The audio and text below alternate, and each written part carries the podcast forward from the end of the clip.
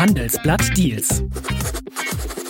Der Podcast zu Fusionen, Übernahmen, Börsengängen und Finanzierungsrunden. Mit Nele Domen und Arno Schütze.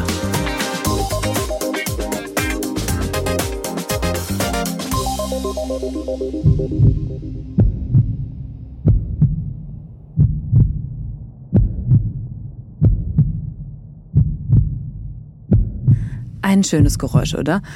Was ich aber immer wieder gruselig finde, ist die Vorstellung, dass so ein Herz niemals eine Pause machen darf. Muss also immer schlagen und im Durchschnitt sind das 4200 Schläge in der Stunde, 100.000 pro Tag. Und bei der durchschnittlichen Lebenserwartung in Deutschland sind es etwa drei Milliarden Herzschläge im Leben. Wenn das Herz nicht rund läuft, dann wird's schnell gefährlich. Und da kommt die Medizintechnik ins Spiel. Herzschrittmacher, Stents, Ballonkatheter, das sind alles Sachen, die der Berliner Hersteller Biotronic im Portfolio hat. Und trotz eines starken Wachstums in 2023 soll sich Biotronic jetzt von einer Sparte trennen wollen. Kommt also jetzt das Ende der langen Flaute bei Fusionen und Übernahmen im Gesundheitssektor? Dem gehen wir heute mal nach. Und damit herzlich willkommen zu einer neuen Folge Handelsblatt Deals mit mir und natürlich mit ihm, unserem Corporate Finance Korrespondenten Arno Schütze. Hallo Arno. Hallo Nele. Heute mal endlich wieder live und in Farbe, physisch anwesend in unserem Düsseldorfer Studio. Sonst versteckst du dich ja immer in Frankfurt. Ja, ja. So Heute haben wir die Ehre. Arno, es geht um das Geschäft mit Stents und Ballonkathetern oder anders gesagt vaskuläre Intervention, wie der Fachmann sagt. Klär mich mal auf, das ist doch wahrscheinlich ein relativ stabiles Marktumfeld, oder? Das kann man auf jeden Fall sagen. In der alternden Gesellschaft äh, steigt prinzipiell die Nachfrage nach äh, solcher Medizintechnik. Für diesen Bereich werden in den nächsten Jahren im Schnitt 5% Umsatzwachstum im Jahr erwartet. Das Marktvolumen ähm, in Deutschland liegt jetzt bei 35 Milliarden, in USA bei 200 und global bei 500 Milliarden. Ja, das wird äh, relativ stetig weiter vorangehen. Jetzt auch nicht irgendwie explodieren, weil mhm. ich meine, da die meisten Medizintechnik-Sachen, wie zum Beispiel äh, Herzschrittmacher, gut, die werden halt ab einem bestimmten Alter gebraucht und da wird's jetzt, gibt's jetzt nicht irgendwelche großen Sprünge, wann was ja. mehr gebraucht wird oder so. Okay, gut. Also jetzt diese Sparte, diese Sparte in einem, wie du sagst, äh, ganz guten Marktumfeld soll also jetzt verkauft werden. Was wissen wir bislang? Es gibt ja noch keine offizielle Bestätigung äh, oder anders gefragt, woher hast du eigentlich deine Infos? Ja, die Infos habe ich äh, aus dem Markt, wie es so schön heißt. ähm, also viele, die sich irgendwie mit, äh, mit Private Equity, äh, also Finanzinvestoren gelten als wahrscheinliche Käufer, die sich damit beschäftigen, den ganzen Beraterumfeld ähm, aus der Branche. Ähm, wenn man da mit Leuten spricht, dann ist es da ein, ja, eigentlich kein großes Geheimnis mehr, mhm. dass dieser Geschäftsbereich jetzt auf den Markt kommt. Okay. Und Wen suchen? Also ich glaube, Goldman Sachs ist die Bank, die jetzt äh, unterwegs ist, schon mal zu sondieren, wer als Käufer in Frage kommen könnte. Wen suchen die jetzt? Also welche Art von Käufern könnten es sein? Du hast gerade schon gesagt, Finanzinvestoren sind wahrscheinlich, aber ist es noch wer anderes? Genau, also Finanzinvestoren in erster Linie, da werden es auch nicht alle irgendwie machen wollen. Es gibt so eine, ähm, eine ganze Reihe von, ich sag mal, Healthcare-affinen äh, Finanzinvestoren, hier in Deutschland haben zum Beispiel eine EQT, CVC, Advent, Adyen, PAI und andere ähm, viele solche Deals schon gemacht, ähm, gelten deshalb auch als, als mögliche Käufer. Daneben gibt's natürlich die Wettbewerber äh, von Biotronic, also eine Abbott, eine Boston Scientific, Medtronic, Becton Dickinson, die auch das alle möglicherweise sich anschauen werden. Ob sie es dann am Ende kaufen, muss man sehen. Äh, für manche ist es sicher eine ganz interessante Ergänzung, für andere äh, vielleicht eher so, hm, naja, haben wir eigentlich selber schon, müssen wir mhm. jetzt nicht irgendwie noch groß dazu kaufen. Okay, dann lass uns doch noch mal kurz schauen, was da eigentlich äh, auf dem Verkaufstisch liegt ähm, und wie hoch könnte diese Bewertung dann auch ausfallen für das, was da geboten wird. Das äh, Stents und Ballonkathetergeschäft hat einen Umsatz von 400 Millionen ungefähr im Jahr und äh, ein Betriebsergebnis EBITDA von 70 bis 80 Millionen. Was äh, man so hört, ist, dass dieser Geschäftsbereich vielleicht mit dem 14-, 15-fachen des EBITDA bewertet werden könnte. Das wäre dann so eine, eine ja, gute Milliarde, ein bisschen, bisschen mehr. Also mhm. durchaus kein ganz kleiner Deal. Genau, und in der Branche jetzt wahrscheinlich ähm, könnte man jetzt schon sagen, na, das ist eher am unteren äh, Preissegment, was so eine Bewertung angeht, in diesem Sektor oder kann man das irgendwie einordnen? Ja, also gut, 14, 15 Mal ist jetzt mhm. nicht so wenig. Mhm. Ja, ähm, andererseits, gut, wenn wir jetzt ein einen äh, Gesundheitssoftwareanbieter oder irgendwas hat, dann, dann sprechen wir ganz schnell über 20, 25, 30 ja. Mal oder so. Ne? Und es ist jetzt aber auch nicht irgendwie so äh, einen, einen irgendwie so ein Ramsch oder sowas, ja. genau. Ja. Verstehe. Oder auch kein, was weiß ich, ein, ein, ein also hier Automobil, mhm. äh, Verbrennermotor, Zulieferasset, also der da sind wir in ganz anderen äh, Sphären, okay. ja, also im niedrigen einstelligen Bereich, was die Multiplikatoren angeht. Okay. So, Sie, liebe Hörerinnen und Hörer, sollen ja hier auch einen guten Deal machen. Und äh, wenn Sie noch mehr lesen wollen über alles, was die Finanzwelt bewegt, dann testen Sie doch gerne das Handelsblatt vier Wochen lang für nur einen Euro. Und das Angebot finden Sie auf handelsblatt.com slash mehrfusionen. Arno, jetzt aber mal zum Warum. Also wir haben es vorhin kurz gesagt, 2023 gab es ein signifikantes Wachstum bei Biotronik. Warum also jetzt ein Verkauf von einer Sparte, die ja anscheinend ganz gut funktioniert? Ja, ähm, das Wachstum war eigentlich über die letzten Jahre ähm, scheinbar recht gut, aber ähm, auch ein bisschen äh, stark auf Pumpe finanziert und äh, vielleicht die Kosten ein Stück weit aus dem Ruder gelaufen. Auf jeden Fall war es so, dass die Firma sich vergangenes Jahr ähm, mit den äh, Gläubigern zusammensetzen musste und überlegen musste, wie es jetzt mit der Finanzierung weitergeht. Die haben also refinanziert. Ähm, die Banken haben im Zuge dessen zugestimmt, nochmal neues, äh, frisches Geld nachzugeben. Äh, soll so 100 Millionen gewesen sein. Und äh, die haben ein, und die, die bestehenden Fähigkeiten gestreckt. Ähm, nennt sich Amend and Extend, äh, mhm. so ein Deal. Und im Zuge dessen haben sie aber darauf gedrungen, okay, jetzt äh, müsste irgendwas verkaufen, mhm. um dann wirklich auch die, die Schulden äh, so zurückzahlen zu können, wie ihr das äh, uns gesagt habt. Und dann hat äh, die Firma eben gesagt, ja, okay, ja. Ähm, müssen wir uns halt dann vom Stance-Geschäft trennen. Aber geht das vielen so, dass die in so eine finanzielle Schieflage kommen in diesem Sektor? Weil, wie gesagt, eigentlich das Geschäft läuft gut und jetzt sind sie aber von der Schuldenlast äh, so in die Bredouille gebracht worden. Äh, warum? Ja, naja, was heißt in die äh, Bredouille gebracht. Ich meine, dass sich ein Unternehmen irgendwie neu aufstellt und, und, und einen Randbereich verkauft oder so, das ist mhm. ja äh, ein Stück weit an der Tagesordnung. Ja, so, so Refinanzierungsdeals mit den Banken mm, ist jetzt auch nicht irgendwie äh, Denkt man total nicht an, selten. Ja. Mhm. Ne? Ist jetzt ja nicht, dass die irgendwie in Richtung äh, Pleite schlittern würden ja. oder so, überhaupt nicht. Mhm. Was natürlich trotzdem richtig ist, dass es ein Stück weit auf Druck der Gläubiger jetzt diese Entscheidung dann forciert wurde. Geht es vielen so oder nicht? Hm, ja, so ganz viel nicht. Gleichzeitig mhm. auch dann konjunkturabhängig oder auch, was weiß ich, diese ganze Zinswende hat natürlich da auch sehr viel verändert. Ja. Vorher konnte man sich lange Zeit ja für sehr wenig äh, Zins äh, Geld be äh, besorgen. Ja. Das ist natürlich vorbei. In dem derzeitigen Umfeld ist es natürlich entsprechend schwieriger, dann äh, seine Kredite wieder zu tilgen. Total. Und dann tun ja auch die Schulden plötzlich deutlich mehr weh. Ich äh, sag nochmal, das waren, glaube ich, so um die 600 Millionen Euro. Genau, insgesamt, ja. Okay, mhm. und da wird ja wahrscheinlich auch die Zinslast äh, relativ unbequem, oder? Ja, ja, klar. Mhm. Also ich habe jetzt äh, keinen Zinssatz äh, für dich, wo ich sagen kann, okay, die bezahlen so und so viel mhm. Prozent, ne? aber, mhm. aber klar, also ich meine, wenn der Zentralbankzins bei äh, 4 ist oder irgendwas, genau. dann ähm, kann man halt ja, teuer, genau. als wenn er bei 0 oder 1 ist. Ne? Richtig, also kann man ja mal nachrechnen. Das äh, machen wir später auch, aber so schnell kann ich das jetzt im Kopf auch nicht. Lass doch nochmal vielleicht auf die Historie von Biotronic gucken. Also das ist ein Unternehmen aus Berlin, das die ersten Herzschrittmacher auf den Markt in Deutschland gebracht hat. Und was ist das an sich für ein Unternehmen? Was haben die noch im Portfolio? Was bleibt auch vor allen Dingen nach diesem Deal? Ja, vielleicht da nochmal einen Schritt zurück. Also ähm wie du gesagt hast, deutsches Unternehmen ist es in den 60ern, 1963 gegründet äh, von dem Physiker Max Schaldach und Elektroingenieur Otto Franke, die quasi an der Universität äh, Berlin mhm. geforscht haben und dann irgendwann den ersten implantierbaren Herzschrittmacher hergestellt haben und mit dieser Firma dann expandiert sind ab Ende der 70er in den USA und äh, dann mittlerweile sind sie ich sag mal so, so gut wie in jedem Land der Welt irgendwie äh, unterwegs mit ihren Produkten. Genau, der Herzschrittmacher immer im, im Zentrum gestanden.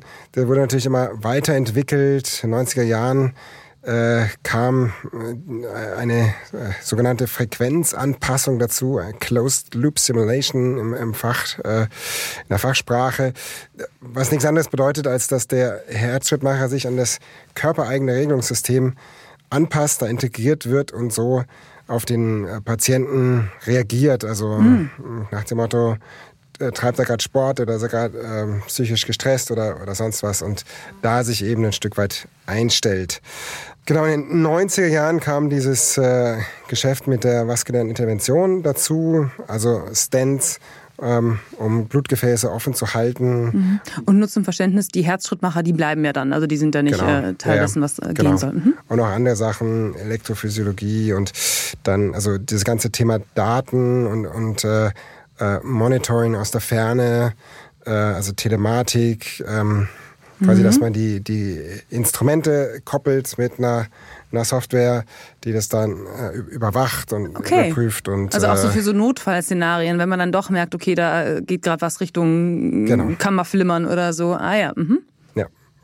Genau, und das, und das bleibt. Und, und so gesehen ist dann das Stance-Geschäft eh eigentlich ein, natürlich ein, ein Zusatzgeschäft, aber mhm. auch irgendwo ein Randgeschäft. Nicht das Kerngeschäft. Mhm. Ja, bisher war es das kein Geschäft jetzt. Teil davon. Jetzt halt nicht mehr, genau. Sonst kann man es ja nicht weggeben so gut. Okay, ähm, vielleicht nochmal kurz zum äh, zeitlichen Horizont. Wie geht's da jetzt weiter? Also wann äh, kann man damit rechnen, dass äh, wir einen Käufer kennen? Ja, das ist ein Prozess, der gerade erst begonnen hat. In der Regel gibt es dann eben äh, zwei Geburtsrunden. Ähm, die sind im, im kürzesten Fall irgendwie sechs Wochen auseinander. Meistens dauert es dann aber eher ein bisschen länger und zurzeit ist eh eine Marktphase, wo es tendenziell noch ein bisschen länger dauert. Also schon, schon möglich, dass es im Frühjahr, Sommer irgendwie äh, zu einem Deal kommt. Mhm. Ähm, aber wir hatten letztes Jahr auch einige Deals, die sich äh, sehr lang gezogen haben, teilweise immer noch ziehen oder dann mal für ein paar Monate in der Schublade verschwinden und irgendwann wieder auftauchen und so. Also da ist es äh, schwer, das wirklich vorauszusagen. Okay, sehr gut. Jetzt hast du gerade schon so ein bisschen das große Bild aufgemacht und da würde ich mich jetzt auch ganz gerne mal drauf zu sprechen kommen. Also der Gesundheitssektor insgesamt. Zuletzt gab es ja doch eher wenig Fusionen und Übernahmen, aber ein paar schon. Welche waren das denn? Ja, wir hatten jetzt vor ein paar Tagen erst, ähm, Sanofi hat so ein, so ein US-Biotech Inhibrix äh, gekauft für knapp zwei Milliarden. Wir hatten in Deutschland letztes Jahr ähm, Sartorius, die so ein französisches ähm, Biotech gekauft haben, Polyplus äh, für über zwei Milliarden. Dann hatten wir so eine Reihe so kleinere, mittelgroße Deals. So, so ein MedTech, Klingel Medical ist von einem Private Equity an den nächsten, also von IK zu Elos äh, gewandert. Ähm, Zahngeräte, Laborhersteller IMSI Core von Ardian an EMZ Partners verkauft worden oder äh, der Gesundheitskonzern Fresenius, der seine ähm, Fertility Clinic, seine ähm, mm. Kinderwunsch, oder? Genau, Kinderwunschklinik, ja, ja, genau. Die Eugene-Sparte mhm. an KKA verkauft hat. Genau, da gab's, es gab schon so ein gewisses Grundrauschen, aber es war jetzt auch nicht irgendwie ein mhm. Jahr mit besonders vielen großen äh, ja. Deals in, in dem Sektor. Und manche möchten ja ganz gerne auch äh, die Schuld beim SPD-Gesundheitsminister Karl Lauterbach äh, finden, weil der vor einem Jahr angekündigt hat, private Investitionen in den Gesundheitssektor stärker einschränken zu wollen. Und er hat das mit ziemlich drastischen Worten auch begründet und damals gesagt, dort seien in Anführungszeichen Heuschrecken mit absoluter Profitgier am Werk. Und ja, was würdest du sagen, hat das wirklich den äh, Sektor oder die Investoren ein Stück weit abgeschreckt? Weil ja. Okay, super. Und dann können wir gleich nochmal klären, was denn das jetzt eigentlich für Maßnahmen sind oder ob es nur die Ankündigung ja, bis jetzt ist. Also ne? Also bisher war es mhm. tatsächlich die Ankündigung, die einfach dafür gesorgt hat, dass im Bereich Gesundheitsdienstleistungen fast gar keine Deals stattgefunden haben. Mhm. Es gab eigentlich eine relativ gut gefüllte Pipeline an so, so Klinik- äh, und, und Pflegegruppen. Welche so? Ähm, wir hatten äh, die Radiologie Holding, RadX, also zwei so Radiologieketten. Wir hatten die European Dental Group, also Zahnarztkette. Wir hatten Oberberg-Kliniken, so eine so psychiatrische Kliniken. Die Deutsche Fachpflege, eine, eine große Pflegekette und noch ein paar andere, die ähm, alle im Prinzip in der Vorbereitung waren, schon teilweise irgendwie sogar schon angefangen haben mit ihrem Verkaufsprozess, aber ähm, das ist alles erstmal auf Eis gelegt worden wegen des unsicheren regulatorischen mhm. Umfelds. Und ähm, ja, da wollte eben keiner irgendwie was, was ja. reinkaufen und dann feststellen, dass, dass es dann am Ende doch nicht klappt. Jetzt ist diese, ähm, diese Neuregelung bisher ja nicht gekommen mhm. und äh, viele setzen jetzt die Hoffnung drauf, dass sie auch gar nicht mehr kommt. Ja. Und ähm, wenn da quasi eine, eine, endgültige Entscheidung sich abzeichnet, ist die Erwartung von vielen in der Branche, dass es dann auch ganz schnell wieder losgeht und dann okay. viele von diesen Prozessen, die jetzt eben seit ein, zwei Jahren in der Schublade liegen, dann rausgeholt werden und äh, genau, dann den Markt beleben werden. Abgesehen davon gibt es noch ein paar andere ähm, Themen, wo man in, in diesem Jahr in, in Deutschland äh, darauf achten äh, kann. Mhm. Ähm, ein, ein ganz großes Thema ist natürlich, was macht Bayer mit seiner Consumer Health Sparte. Oh ja. ähm, haben wir auch schon hier, glaube ich, drüber gesprochen. Mhm. Die Aktivisten sind da wieder am Werk, ne? Ja, die sind, die sind am Werk natürlich. Mhm. Und gleichzeitig, da gibt es einen neuen Unternehmenschef, der jetzt alles mhm. mal irgendwie auf den Prüfstand gestellt hat. Und im, im März einen Kapitalmarkttag, wo viele Investoren mhm. hoffen, dass er irgendwas sagen wird zum, mhm.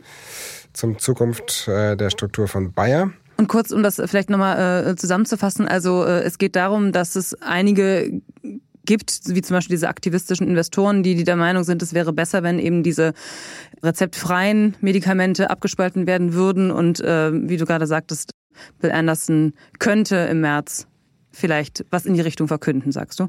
Mm, genau, ob er es dann tun wird, mhm. let's see. Aber mhm. das ist zumindest die Hoffnung von, äh, von einigen Investoren, richtig. Wir haben äh, auch noch einen anderen äh, großer Deal, der stattfinden könnte, ist äh, ein Verkauf von Stada oder ein Börsengang großer Generika-Hersteller im Private Equity Besitz, ähm, eigentlich schon lange reif für den Exit, wenn man so will. Mhm. Und äh, ist eben auch eine, eine Firma, die mit rund einer Milliarde EBITDA irgendwie auch, könnte auch 14, 15 Milliarden wert Aha. sein. Let's see. Wir haben den Rollstuhlhersteller Sunrise Medical, der schon angekündigt hat, an die Börse gehen zu wollen. Sollten die Kapitalmärkte rund um Ostern in einer guten Verfassung sein, ist es tatsächlich ein Kandidat für das Fenster, ansonsten vielleicht später. Wir haben den Prothesenhersteller Otto Bock, äh, wo äh, Private Equity Firma EQT einen 20% Anteil hält, den sie wieder verkaufen wollen und ähm, wo jetzt gerade verhandelt wird mit dem äh, Otto Bock Eigentümer Nader, der das äh, zurückkaufen will und sich das mit äh, Hilfe von Kred äh, privaten Kreditfonds irgendwie äh, mhm. finanzieren will. Und genau, daneben haben wir noch so kleinere, teilweise auch schon, wo die Kauf Verkaufsprozesse losgegangen sind.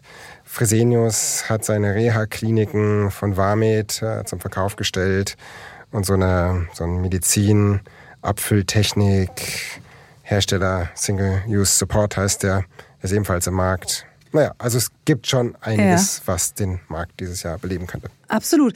Und aber vielleicht noch trotzdem einmal einen Schritt zurück, weil wir waren ja gerade bei den Ankündigungen von äh, vom Bundesgesundheitsminister, die den Markt verunsichert haben und äh, dafür, dafür gesorgt haben, dass viele Deals erstmal in der Schublade gelandet sind. Aber ist denn das wirklich deiner Meinung nach auch der Hauptgrund, warum diese Deals nicht stattfinden? Oder ist nicht auch die allgemein schwierige Lage am Dealmarkt auch ein wichtiger Faktor dafür? Ja, ist auch ein wichtiger Faktor, klar. Also die Finanzierungsmärkte waren ja im letzten Jahr so, dass äh, gerade Private Equity ähm, schwer an, an äh, Fremd, Fremdkapital gekommen ist, also und solche mhm. Deals eben äh, schlecht finanzieren konnte. Und wenn auch halt auch teurer, muss man ja sagen. Ne? Genau, also teurer und ja. dann muss man schauen, wie das äh, mit der Rendite aussieht und ob es sich dann lohnt und unter welchen Voraussetzungen mhm. und so weiter. Genau, also das, das stimmt, da hast du völlig recht. Ähm, aber speziell im Bereich Gesundheitsdienstleistungen, also Klinikketten, war es eben so, dass diese regulatorische Unsicherheit immer wieder so, ja, okay, sehr nee, deutlich, dann, ne? Mhm. dann lassen wir das lieber mal ja. und fokussieren uns auf was anderes. Aber okay. richtig, in anderen Branchen, da gab es auch nicht so viel Deals. Mhm. Manche sehen ja jetzt diesen möglichen Biotronic-Deal als Zeichen dafür, dass es vielleicht wieder bergauf gehen könnte am Dealmarkt im Gesundheitssektor, abgesehen jetzt von diesen Unsicherheiten regulatorischer Art. Was denkst du darüber? Ist das jetzt so ein Door-Opener oder hm, also weiß nicht, dafür ist es mhm. vielleicht dann doch nicht, nicht äh, groß genug mhm. irgendwo. Ähm, Ach, diese eine Milliarde, ja stimmt, das ist, äh, das ist Ja, naja, und ich sag mal, naja, das ist, ist gibt's manchmal so. Ich meine, der, der Porsche-Börsengang wird dann so als der, der Eisbrecher ja. für, für den IPO-Markt ne? irgendwie äh, mhm. gesehen und, und, gleichzeitig kam dann irgendwie äh, doch nicht groß was hinterher und ich selber hm, weiß nicht. Klar, also wenn ein Deal funktioniert, äh, ist schön. Wenn dann mehrere Deals funktionieren, dann, dann werden die Leute wieder zuversichtlicher und sagen, ja, okay, jetzt, jetzt kann man auch loslegen und so. Mhm. Also von einem auf, auf irgendwie so einen ganzen Trend zu schließen, finde ich mir ein bisschen schwierig. Und naja, dann sind dann so viele Unwägbarkeiten und wenn dann wieder in irgendeiner, äh, irgendein geopolitisches Thema hochkommt ja. oder irgendwie ein Marktthema oder sowas, dann, dann macht es so eine Erholung auch immer ganz schnell wieder den Gar aus. Also ja. ich weiß nicht. Für einen Trend zu sprechen ist vielleicht echt noch zu früh. Und würde mal wieder die berühmte Glaskugel erfordern, mit der ich dich heute nicht quälen will. Du hast schon genug Ausblick auf 2024 äh, uns gegeben. Ja, lieber Arno, vielen Dank. Ähm, ich weiß jetzt auf jeden Fall mehr. Danke für deine Einblicke und natürlich auch vielen Dank an Sie, liebe Hörerinnen und Hörer, dass Sie heute dabei waren. Wir möchten natürlich gerne wissen, wie Ihnen diese Folge gefallen hat und deswegen freuen wir uns, wenn Sie uns eine E-Mail schreiben an deals@handelsblatt.com. Ein großes Dankeschön natürlich auch an Lukas Teppler für die Produktion der Sendung und tschüss, bis in zwei Wochen. Tschüss.